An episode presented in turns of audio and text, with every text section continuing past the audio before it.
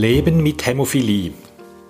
In diesem Lernpodcast erfahren Sie von Schweizer Hämophilie-Experten Wissenswertes zu den einzelnen Lebensphasen von Betroffenen. Mein Name ist Heinz Hengartner. Ich begrüße Frau Dr. Nadine Schmidlin herzlich im Studio. Frau Schmidlin arbeitet als angehende Hämatologin am Universitätsspital Basel. Nadine, Heute erklärst du uns, was eine Konduktorin ist. So viel kann ich dem Publikum schon vorwegnehmen. Es hat nichts mit der Eisenbahn zu tun. Danke Heinz für die Einführung. Konduktorinnen sind Genträgerinnen des Hämophilie-Gens. Wie wahrscheinlich schon zuvor erwähnt, werden die Hämophilie A und B X-chromosomal rezessiv vererbt. Da Frauen zwei X-Chromosomen besitzen und Männer ein X- und ein Y-Chromosom, werden diejenigen Frauen Konduktorinnen genannt, welche ein krankes und ein gesundes X-Chromosom besitzen. In diesem Falle reicht die Funktion des gesunden X-Chromosoms in der Regel aus, um ausreichend Faktor 8 respektive Faktor 9 zu produzieren und somit eine ausreichende Blutgerinnung zu gewährleisten. Deshalb spricht man von einer rezessiven Vererbung. Somit haben sie in der Regel keine klinisch manifeste Hämophilie, also keine oder nur eine geringe Blutungsneigung. Trotzdem kann es zu einer leicht verminderten Produktion des Gerinnungsfaktors kommen, so dass es Konduktorinnen gibt, die dennoch eine geringe Blutungsneigung aufweisen. Eine Frau ist mit Sicherheit eine Konduktorin, wenn ihr leiblicher Vater eine Hämophilie hat. Die Frauen bekommen ja das X-Chromosom vom Vater vererbt und ein zusätzliches, dann nicht betroffenes X-Chromosom von der Mutter. Generell empfehlen wir bei einer möglichen Konduktorin, das heißt einer direkten Verwandten eines Menschen mit Hämophilie, das heißt die Mutter, Schwester oder Tochter, eine Bestimmung der Gerinnungsfaktoren 8 und 9 durchzuführen, um zu sehen, wie viel Restaktivität vorhanden ist und entsprechend das Blutungsrisiko abzuschätzen. Dies ist insbesondere wichtig im Hinblick auf eine geplante Operation. Eine Frau kann aber auch bei einer komplett unauffälligen Faktorenbestimmung eine Konduktorin sein. In diesem Fall ist dann die Diagnose nur mit einer genetischen Analyse möglich. Eine Konduktorin kann also ebenso das Bild einer milden, selten auch einer mittelschweren Hämophilie haben. Dazu gehören insbesondere verstärkte Menstruationsblutungen, verstärktes Nachbluten, zum Beispiel nach Zahnarzt, Eingriffen oder anderen Operationen, insbesondere aber auch Nachblutungen nach Geburten oder auch einfach eine vermehrte Hämatomneigung.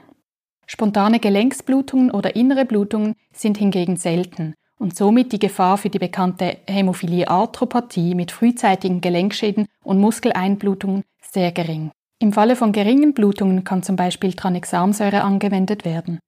Dies ist ein Medikament, welches wir als Tablette verabreichen können und in der Regel sehr gut verträglich ist. Eine weitere Therapiemöglichkeit besteht in der Gabe von Desmopressin. Dies ist ein Hormon, welches zu einer vermehrten Freisetzung der Gerinnungsfaktoren führt. Dies ist aber eine Therapie, die unangenehme Nebenwirkungen wie zum Beispiel Wassereinlagerung, Bluthochdruck oder Kopfschmerzen haben kann.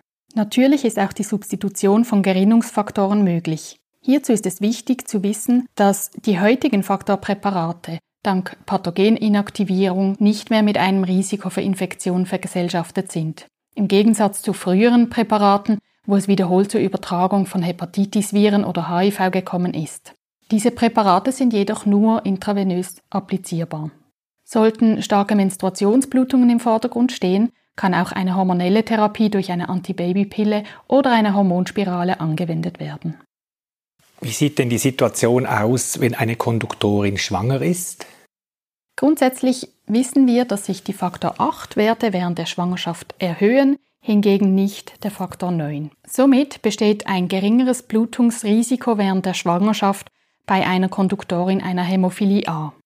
Dennoch ist es möglich, dass es unter der Geburt zu einem vermehrten Blutverlust kommt. Deshalb ist es wichtig, dass auch Konduktorinnen vor und während der Schwangerschaft entsprechend beraten und kontrolliert werden. Im Falle einer Blutung aufgrund des Mangels an Faktor 8 oder 9 können die Faktoren auch während der Geburt ersetzt werden, ohne dass das Kind oder die Mutter einen Schaden davon trägt.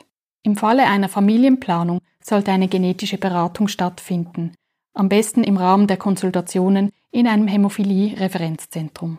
Da es sich um eine genetische Krankheit handelt, kann diese entsprechend vererbt werden.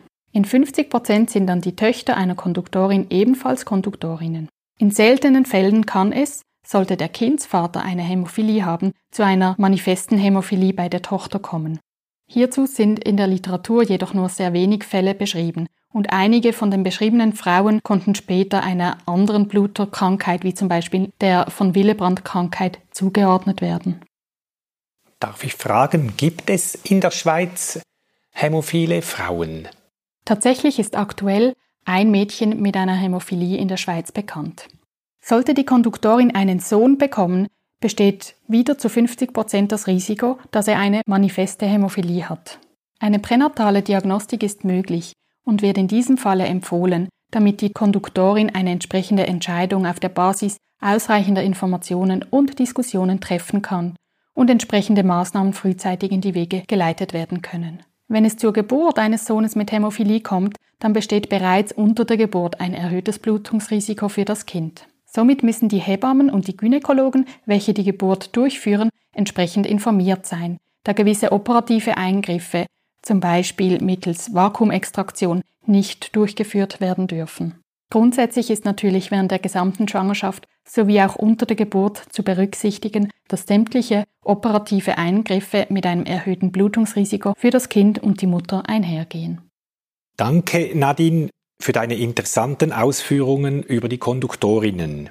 Das wäre unsere Podcast-Serie zur Hämophilie gewesen. Danke fürs Zuhören und Ihr Interesse. Gerne können Sie diese Serie auch weiterempfehlen.